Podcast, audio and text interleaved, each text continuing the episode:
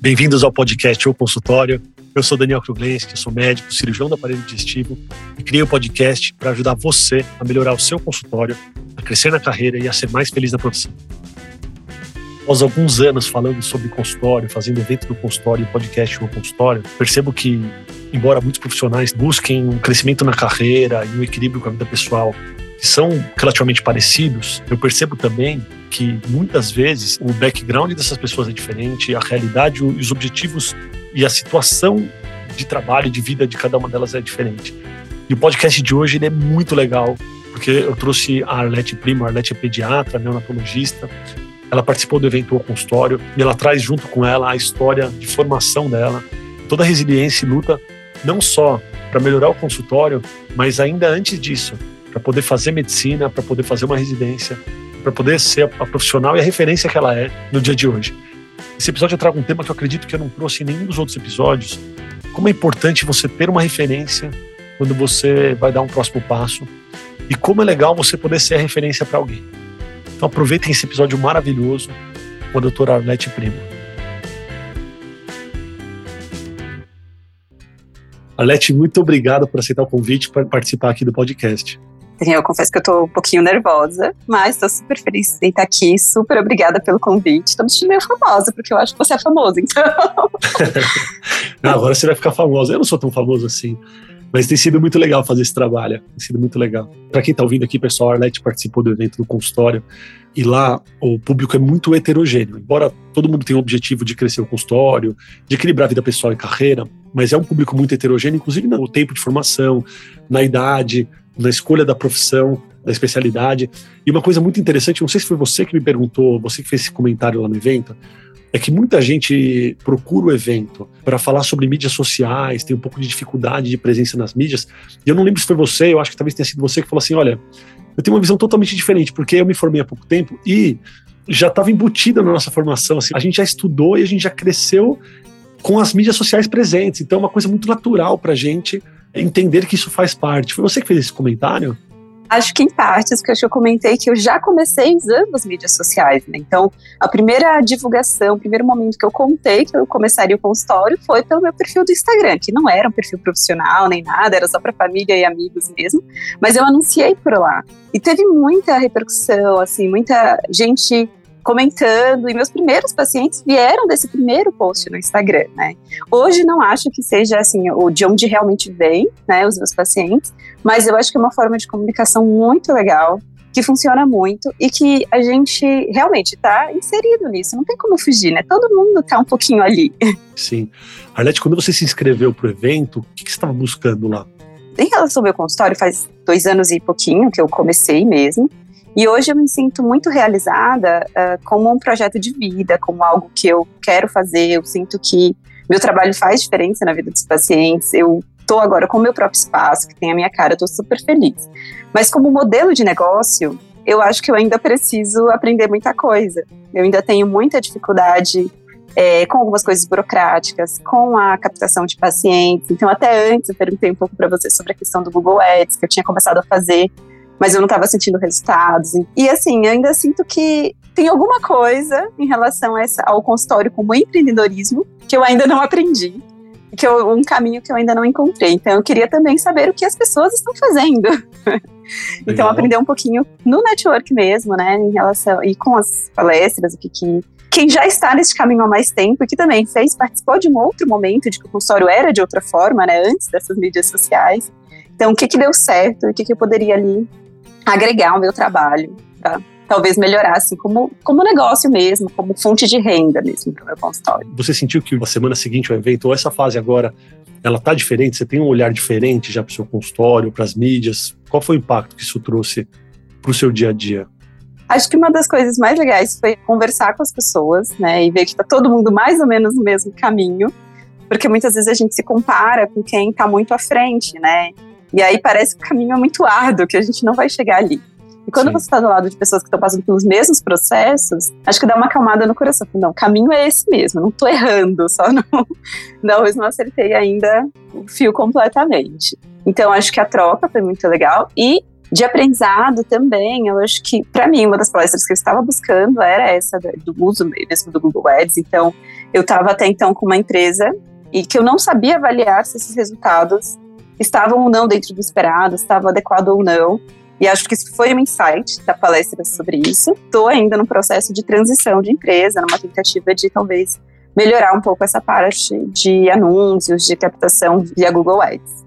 Então acho que foram as mudanças, assim, uma mudança de perspectiva e uma mudança ativa mesmo, foi essa transição. Sim, essa dúvida é super comum e essa angústia acho que todos temos. Será que a agência que eu contratei, o pessoal que faz o Google, está fazendo certo? A gente fica sempre nessa dúvida. E muitas vezes você vai mudar de empresa e vai ter a mesma decepção. Então é importante dar uma olhada no, no, nas, nas, métricas de análise mesmo, e para entender se pode corrigir aquilo que já existe, porque às vezes uma correção do que já existe ajuda no caminho. E o reflexo nem sempre é tão grande, tão imediato. Então, é importante entender a trilha que você está indo. Legal que conseguiu te ajudar um pouco nesse caminho. Isso é uma das coisas que acho que nós médicos, quando nos passamos para esse lado empreendedor, temos algumas barreiras, né? São coisas que a gente não aprende e que em nenhum momento da formação não tem um preparo para isso. E aí acaba sendo um desconhecimento. Então, esse foi uma das coisas que eu tive dificuldade, mas, por exemplo, a parte de contabilidade do consultório, mesmo contratando uma empresa de contador que fizesse ali, era difícil entender assim qual é o perfil da minha empresa, qual, que impostos eu estou pagando, se isso está correto ou não, se eu estou inadimplente de alguma forma, se eu estou pagando imposto a mais.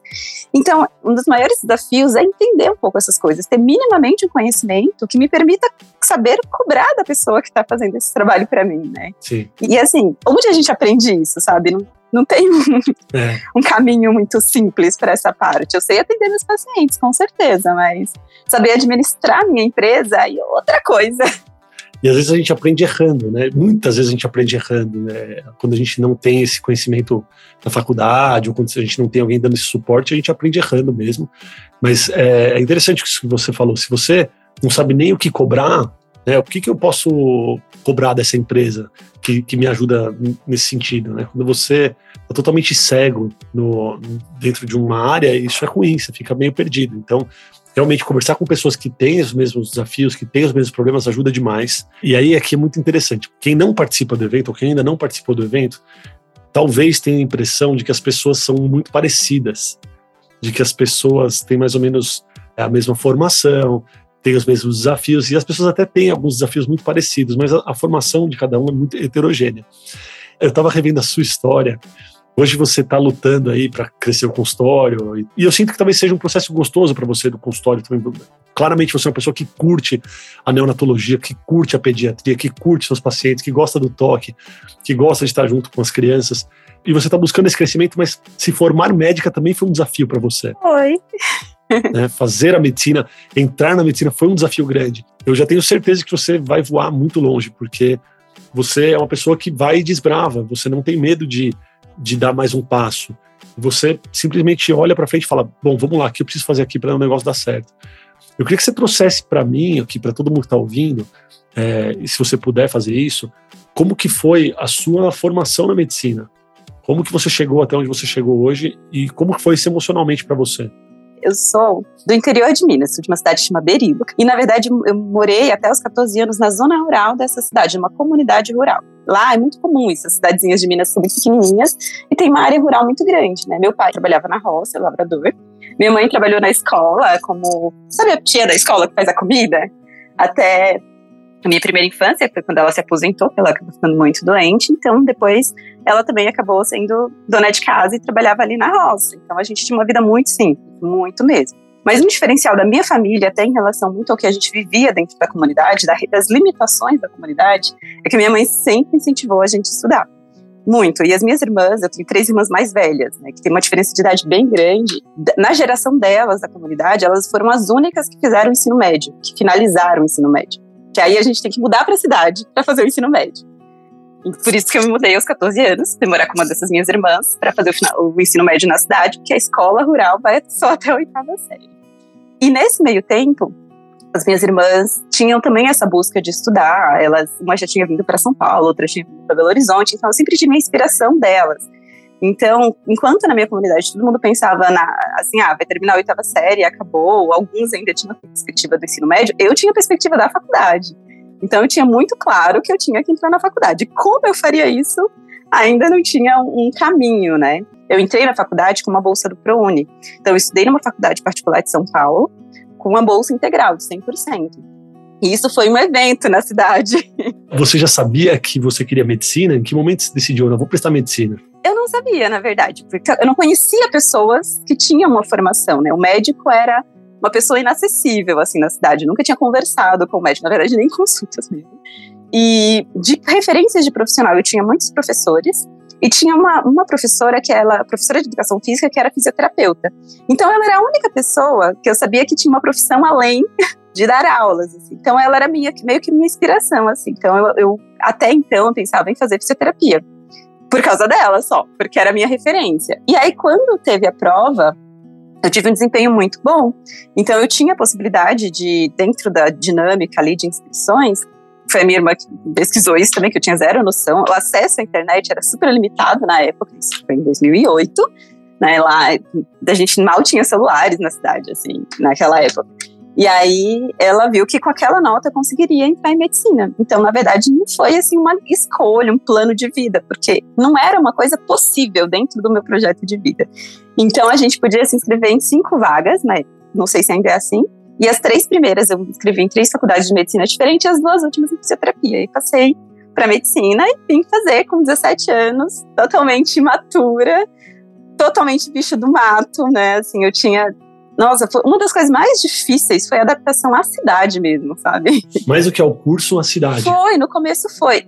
Assim, Daniel, eu tinha vergonha de almoçar com os meus amigos, com o pessoal da faculdade, porque eu não conseguia comer de garfo e faca, para você ter uma noção assim do quão limitado era a minha vivência naquele momento. E estudar também foi muito difícil. Eu sempre estudei muito, né? tanto que né, tive esse desempenho na prova, mas era muito diferente, porque no começo da faculdade, aquelas matérias básicas, tipo bioquímica, biologia, que era muito. Todo mundo achava muito simples. Para mim era tudo muito difícil, porque eu não tinha tido isso, esse tipo de coisa no ensino médio. Então eu lembro de uma discussão que as meninas falavam assim: nossa, mas a gente está tendo aula do cursinho. Eu não tive aula do cursinho, eu não sei essas coisas. Então, o primeiro semestre eu patinei muito, assim, para até pegar o ritmo. Tinha que estudar pelo Guyton, pelo livro de fisiologia, eu não conseguia é, fazer esse, ter esse raciocínio, aprender aquilo. E aí foi indo, mas assim, eu, quando eu peguei o ritmo de estudar mesmo, quando eu aprendi a estudar na faculdade, as coisas deram muito certo. E eu fui muito acolhida pelo meu grupo, assim, de, de colegas ali. Tipo, teve um grupo que conseguiu ver as minhas limitações e passar por cima. Legal. Isso fez muita diferença. Então são pessoas com quem eu tenho contato até hoje porque elas fizeram muita diferença, porque assim, emocionalmente foi trágico, assim. Você teve uma rede de apoio constante para você poder entrar no ritmo. Tive, da, das colegas da faculdade, então a Eli, a minha amiga, assim, muito até hoje, da minha irmã, que estava aqui, né, que morava aqui, do meu, do meu marido, que já era meu namorado na época. Que legal. E ele também era de lá, ele também veio para cá para estudar, então ele também estava aqui. Mas foram muitas lágrimas nesse começo e o desespero de achar que não ia conseguir, né? não ia dar conta. Vou fazer uma parte de repórter aqui. É, e o podcast é um pouco disso. Como é que era seu dia a dia na zona rural, assim? Como é que era a rotina? Você tinha uma rotina? Eu sempre estudei à tarde, né? Então era das, do meio-dia até as 17. É, e de manhã eu até nunca fui assim, embora na, a gente tem aquela cultura da época do plantio, de colheita e tudo, Sim. mas a maior parte do ano lá é muito seco, é uma, uma região que não produz muito. Né? Então não tinha muito o que fazer de trabalho rural, não, tá? Não era muito essa pessoa, mas eu ficava muito tá. em casa e eu lia muito. Lia muito. Eu li todos os livros da biblioteca da escola. Então, esse período da manhã eu ficava lendo. Que legal. Então, era isso. Não tinha muito o que fazer, não. Lindo e maravilhoso. Você já é inspiração para muita gente. Isso é muito legal. E você vê que quando você tem uma inspiração, você sente que é possível. E você se inspirou na sua professora de educação física. Eu te perguntei de medicina, você falou, eu não tinha uma referência, não tinha uma inspiração. Você desbravou um caminho sem saber que ele era possível. Isso é lindo e maravilhoso. Hoje você volta nessa comunidade, você, seus pais estão lá, você tem familiares lá. Como é que é a sua relação com a comunidade onde você nasceu?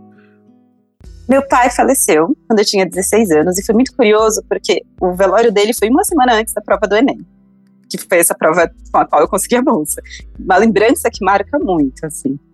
E minha mãe mora lá em Minas ainda, mas ela não mora na zona rural mais, ela mora na cidade, né? Porque aí depois eu saí, ela ficou meio que sozinha, assim, e também A comunidade, ela era muito difícil, assim, de qualidade de vida. A gente tinha muita falta de água.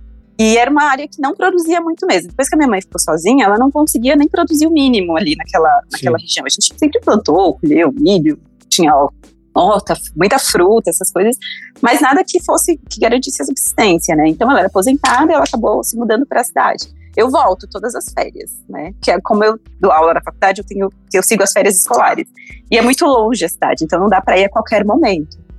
Então eu vou sempre em julho e em janeiro eu vou para lá e fico geralmente um tempo com ela.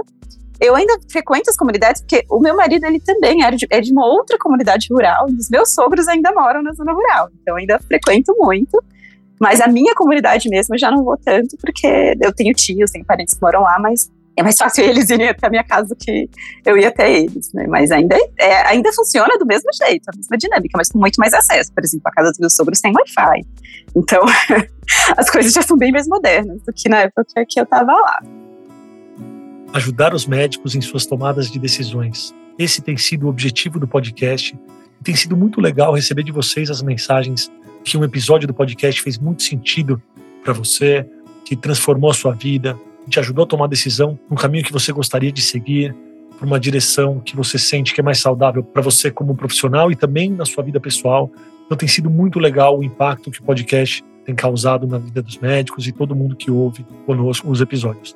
Se você curte o podcast, não deixa de seguir o podcast, de dar nota, estrelinha máxima para o podcast e principalmente de encaminhar para um colega que pode se beneficiar de todo o nosso conteúdo, que tem vontade de crescer na carreira, que tem dificuldade na tomada de decisões e que pode se sentir acolhido e orientado pelos temas que eu trago aqui no podcast. Agora vamos voltar para o episódio. Em que momento da faculdade você acha que o negócio já começou a andar mais no automático? Né? Então são seis anos de estudo aí de faculdade. No começo foi bem difícil para você pegar o ritmo e tal, mas em que momento você sentiu que, bom, agora já foi, agora eu tô igual todo mundo, não tô correndo atrás mais? No segundo ano. No segundo ano já foi muito mais fácil, assim. Acho que eu tive um processo de amadurecimento de adaptação no primeiro ano. Aliás, eu sempre, eu me considero sempre muito imatura para o momento que eu estou vivendo, né? Porque ali era pela idade mesmo. Eu era mais nova da turma. Sempre fui a mais nova de todos os lugares que eu frequentei, de todas as residências, de. Então, e tem a questão comportamental mesmo, né? De, de aprendizado, de construção. Então, acho que eu tinha uma, uma imaturidade emocional muito grande que eu acho que eu só evolui um pouquinho nos últimos anos com muita terapia. então acho que isso pesou muito. Tinha essa adaptação à cidade, ao metrô lotado, à, à, à rotina, ao desconhecimento, né, de, de, como era a realidade das pessoas, a, a, realidades muito diferentes. Então, nas férias de julho, meus amigos iam para Disney, né? Eu ia para Minas com minha mãe. Então, isso no começo, hoje isso depois da para isso zero me, me, impacta, mas no começo eu tinha assim, eu ficava Sim. meio perdida nesse mundo, nas conversas, eu não conseguia engajar, engajar muito nas, nos relacionamentos. Então, no segundo ano isso já melhorou muito, então até esse relacionamento com os colegas da turma, que aí até aí todo mundo conhecia a minha história e respeitava a minha história, as minhas, minhas limitações, e de aprender a estudar, porque aí eu tive um método de estudo, assim, que funcionou muito, é, porque aí eu substituía minhas, as minhas leituras por horas de leituras pro Gaito mesmo. É, eu fazia muita aula, eu ia muito para a faculdade fora do horário para estudar. Eu ficava geralmente depois, então com isso eu consegui, assim, eu me tornei uma das melhores alunas da turma. Que do legal. segundo ano para frente. Então, não, não, tive mais essa dificuldade de aprendizado, assim, não, não teve mais seu namorado nessa época precisou esquecer um pouquinho de você? Tipo, você mergulhou na faculdade Ai, dia e noite e ele, daqui seis anos a gente conversa. Não, e aí começou é. a residência, né? Aí começou a residência. A residência foi pior até. Foi bem pior. Porque a residência é um trabalho mais braçal do que intelectual, né? Plantão. Sim. Na verdade, eu, durante a faculdade a gente se via de final de semana, né? Então, ainda conseguia ter um pouco de equilíbrio, embora eu passasse o final de semana estudando também. Mas tinha o sábado à noite, tinha o domingo, a gente conseguia se encontrar. E na residência eu entrei direto, né? Eu saí da faculdade e entrei no, na pediatria e, e a carga horária era muito alta, muito além das 60 horas semanais. Então eu fazia dois finais de semana inteiros de plantão na residência. Então já não existia o final de semana e nem a semana. E além de tudo, eu estava naquele começo de trabalhar, né? De ganhar dinheiro. Então aqueles outros dois finais de semana eu dava plantão fora. Aí isso foi quase trágico. E a gente se casou nesse ano, né? Nesse, no R1. Eu casei no R1. Então, chegou um momento, assim, que ele falou assim, que, não sei, a gente estava conversando, eu falei, ah, vou, esse final de semana eu vou estar em casa. Ele, ah, é? Nossa, me acostumei tanto a não ter você em casa. Eu falei, nossa, isso doeu. e foi um dos primeiros momentos, eu estava já no final do R1, que eu comecei a repensar um pouco a questão da qualidade de vida de ter prioridades, né? De... E aí eu sabia que aquilo era por um tempo. Então eu falei, ah, aguenta mais um ano, que é o R2, né? Na época a pediatria era só dois anos. Nossa, parecendo velha, falando tudo na época, né? É, na época. mas é, já mudou, agora são três, mas eram dois anos, então aguenta mais, esse, mais o R2, que eu vou conseguir organizar um pouco melhor a minha vida. Aí no R2 eu já dei uma desacelerada nos plantões à parte, fiquei mais pela residência mesmo. E aí eu fiz uma pausa no, quando eu terminei o R2. Aí isso foi uma das coisas que me ajudou a reestruturar o relacionamento, porque eu acho que ele chegou o um momento, assim, de, de realmente balançar, assim. Depois de 10 anos juntos, né, ele começou a questionar se ele queria isso mesmo para a vida dele.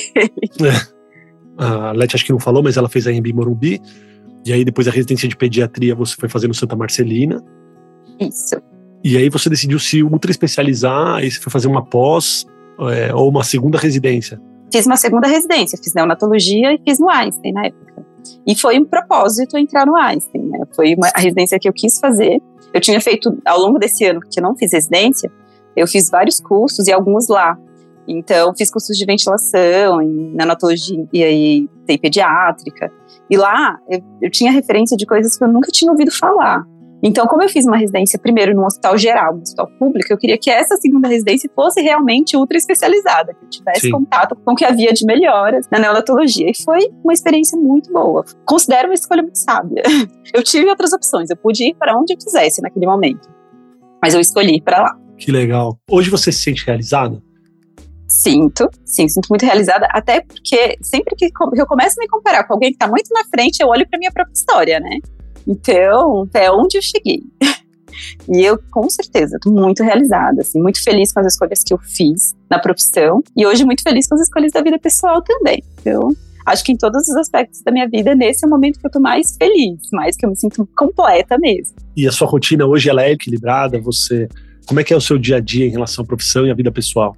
Ao longo desse último ano, que foi o ano que eu fui planejando a gestação, eu fui me organizando um pouco mais com a carga horária. Eu sempre trabalhei muito, muito mesmo. Até porque eu sempre quis fazer de tudo um pouco também, né? Pessoal, ela tá grávida, tá? Parabéns, Jorge.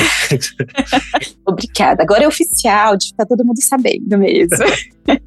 porque eu acho que você foi a primeira pessoa que eu contei Aliás, ninguém sabia, porque tinha uma semana que eu tinha feito o teste no dia do, do evento. Nossa, e pessoal, eu dei um fora no evento, porque a Leti veio me falar falou, onde eu sento? Falei, ah, pode sentar, sei lá, ali. Ela falou assim, ah, mas a gente tá em dois aqui. E aí, sem querer, quando eu tava palestrando, eu falei, não, porque aqui essa fileira é a fileira das grávidas. E ela não tinha contado para ninguém, então eu dei um fora. Mas agora já pode falar aqui em Oi, rede nacional, tá ótimo. Sim, agora pode. Mas uma das coisas que eu fiz foi diminuir muitos plantões noturnos e as emendas. Então eu ainda tinha dias que eu ia, por exemplo, para a faculdade, da faculdade para o plantão. E aí do plantão eu ia para o consultório na manhã seguinte. Então isso foi uma coisa que eu parei de fazer. Então, ao longo da semana, eu não faço nenhum plantão noturno. Eu fico no consultório e na faculdade. Então, eu tenho quatro períodos que eu dou aula, é, entre manhã e tarde, e os outros períodos são todos dedicados ao consultório.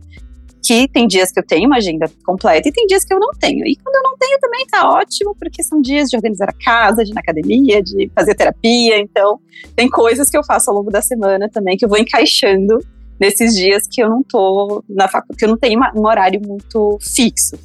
E eu ainda, os meus plantões eu faço de final de semana. Né? Foi uma opção para esse momento, porque eu gosto muito de ser neonatologista. Eu não queria sair totalmente do plantão.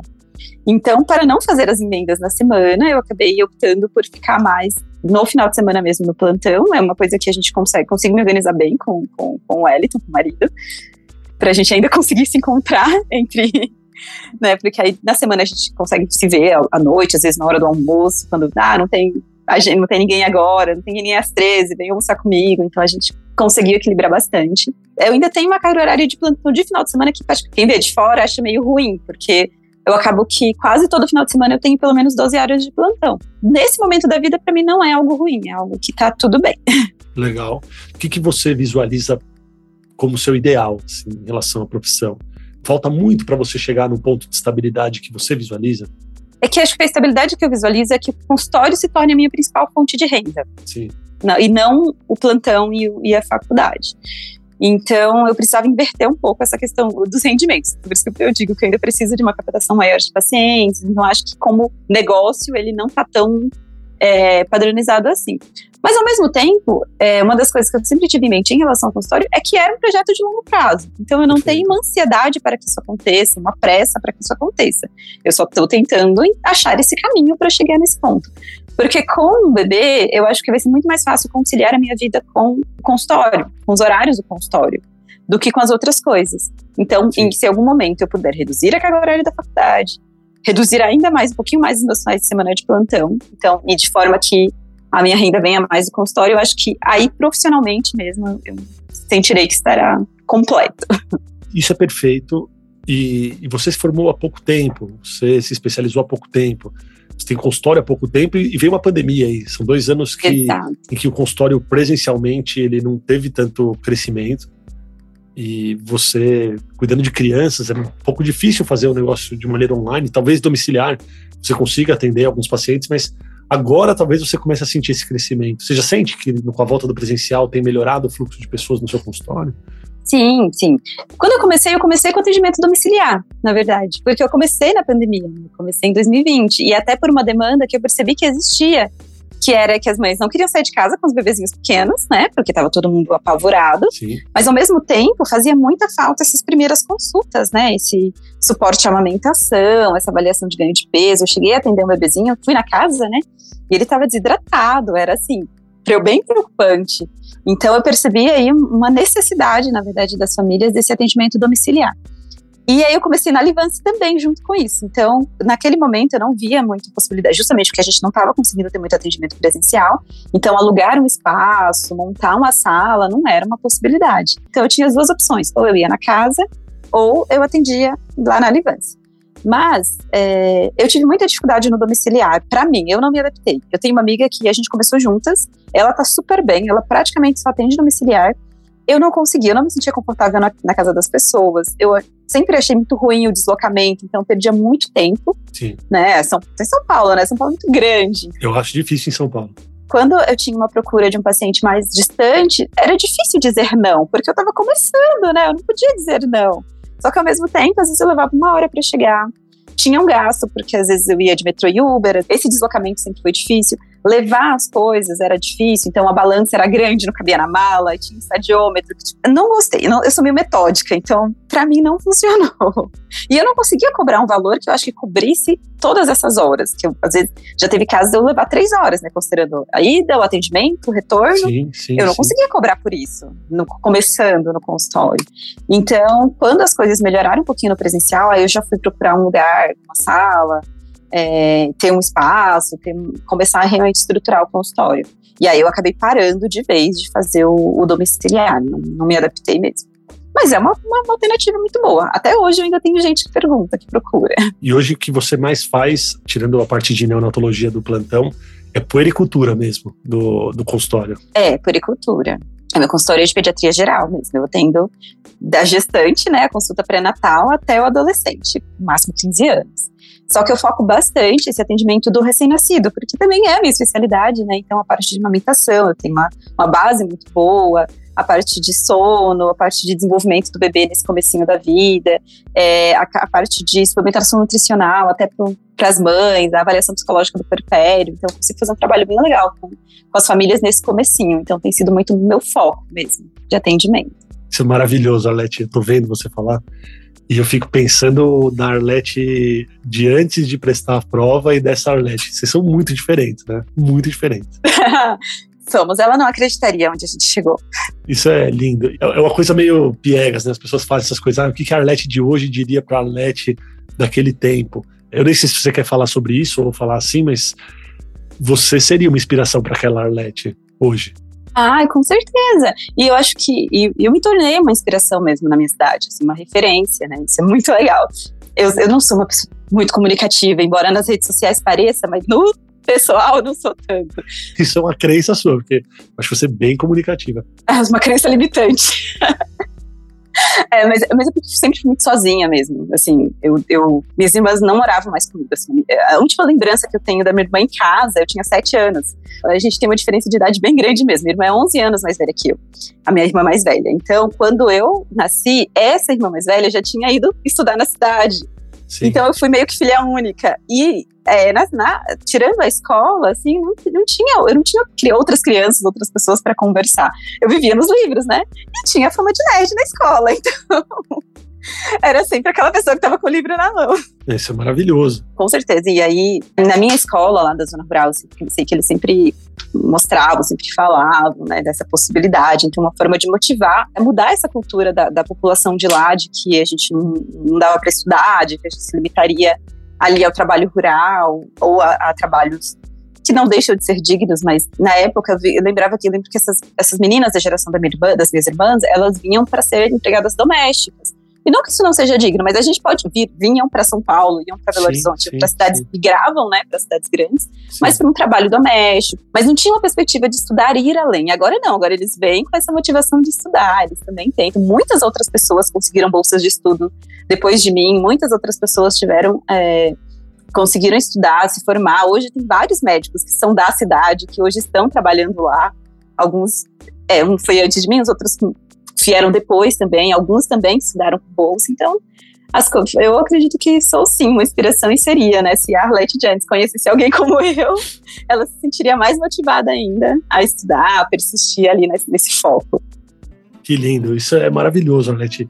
Sabe que eu não fazia ideia que a gente ia para esse lado na conversa aqui, e eu estou muito feliz que você aceitou o convite, que você veio aqui, falou sobre a sua história e que até esse episódio possa inspirar muita gente que está ouvindo porque quando a gente tem uma inspiração, a gente tem mais força, porque às vezes você bate na parede, você bate na parede, você bate na parede e acha que o negócio não vai, mas saber que alguém já desbravou esse caminho é muito legal. Claramente você é uma pessoa dedicada, que gosta do que faz, quem entra no seu Insta vê que você curte muito o que você faz, você cuida dos pacientes.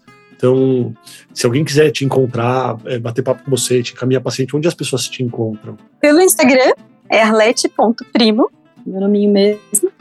E acho que pelos contatos, pelo Google, né? Também dá pra achar, tem o site, né? Tem que é doutorarlete.primo. Tem um canal no YouTube, eu não tô usando muito, mas eu tenho um canal com vários vídeos que, na verdade, eu uso para, às vezes, otimizar alguma orientação da consulta. Então, eu tenho vários vídeos gravados no YouTube também, que também é Doutora Arlete Primo, tudo junto. Tô lá na faculdade também, os alunos. Então, acho que também talvez seja para motivá-los, né? Então, quem está se formando agora, né, tá num cenário muito diferente do que eu me formei há oito anos atrás e com certeza mais diferente ainda do que quando você se formou, né? É, é, a gente faz até um certo terror do cenário futuro da medicina, mas a verdade é que ainda tem espaço para todo mundo, desde que você busque uma boa formação, que você busque ser um bom profissional. Então é isso que eu tento, essa mensagem que eu tento passar muito para os meus alunos, né? Então acho que hoje também acaba sendo uma motivação, uma inspiração para eles. E você acaba de passar essa mensagem para todo mundo que está ouvindo. E é um medo presente e muito forte das pessoas, né, dos médicos, de, de, realmente não terem espaço na profissão, mas é o, é o, que você falou, uma boa formação, um bom atendimento, preocupação real com os pacientes, isso faz toda a diferença e sempre, e ainda há, eu, eu acho que sempre vai existir espaço para o bom médico.